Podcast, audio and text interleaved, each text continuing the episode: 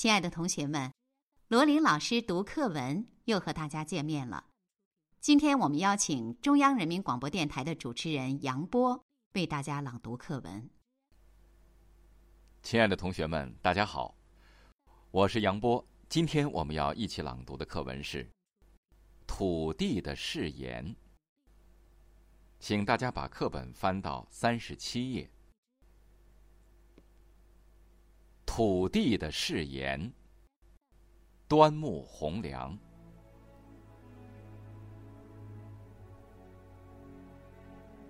对于广大的关东原野，我心里怀着炙痛的热爱。我无时无刻不听见他呼唤我的名字，无时无刻不听见他召唤我回去。我有时把手放在胸膛上，知道我的心是跳跃的。我的心还在喷涌着血液吧，因为我常常感到它在泛滥着一种热情。当我躺在土地上的时候，当我仰望天上的星星，手里握着一把泥土的时候，或者……当我回想起儿时的往事的时候，我想起那参天碧绿的白桦林，标致漂亮的白桦树在原野上呻吟。我看见奔流似的马群，听见蒙古狗深夜的嚎鸣，和皮鞭滚落在山涧里的脆响。我想起红布似的高粱，金黄的豆粒。黑色的土地，红玉的脸庞，黑玉的眼睛，斑斓的山雕，奔驰的鹿群，带着松香气味的煤块，带着赤色的足金。我想起悠远的车铃，晴天里马儿带着串铃在溜直的大道上跑着，狐仙姑深夜的蓝雨，原野上怪诞的狂风。这时，我听到故乡在召唤我，故乡有一种声音在召唤着我，它低低的呼唤着我的名字，声音是那样的急切，使我不得不回去。我总是被这种声音所缠绕，不管我走到哪里，即使我睡得很沉。或者在睡梦中突然惊醒的时候，我都会突然想到，是我应该回去的时候了。我必须回去，我从来没有想过离开他。这种声音是不可阻止的，是不能选择的。这种声音已经和我的心取得了永远的沟通。当我记起故乡的时候，我便能看见那大地的深层，在翻滚着一种红熟的浆液，这声音便是从那里来的。在那亘古的地层里，有着一股燃烧的洪流，像我的心喷涌着血液一样。这个我是知道的。我常常把手放在大地上。我会感到它在跳跃，和我的心的跳跃是一样的。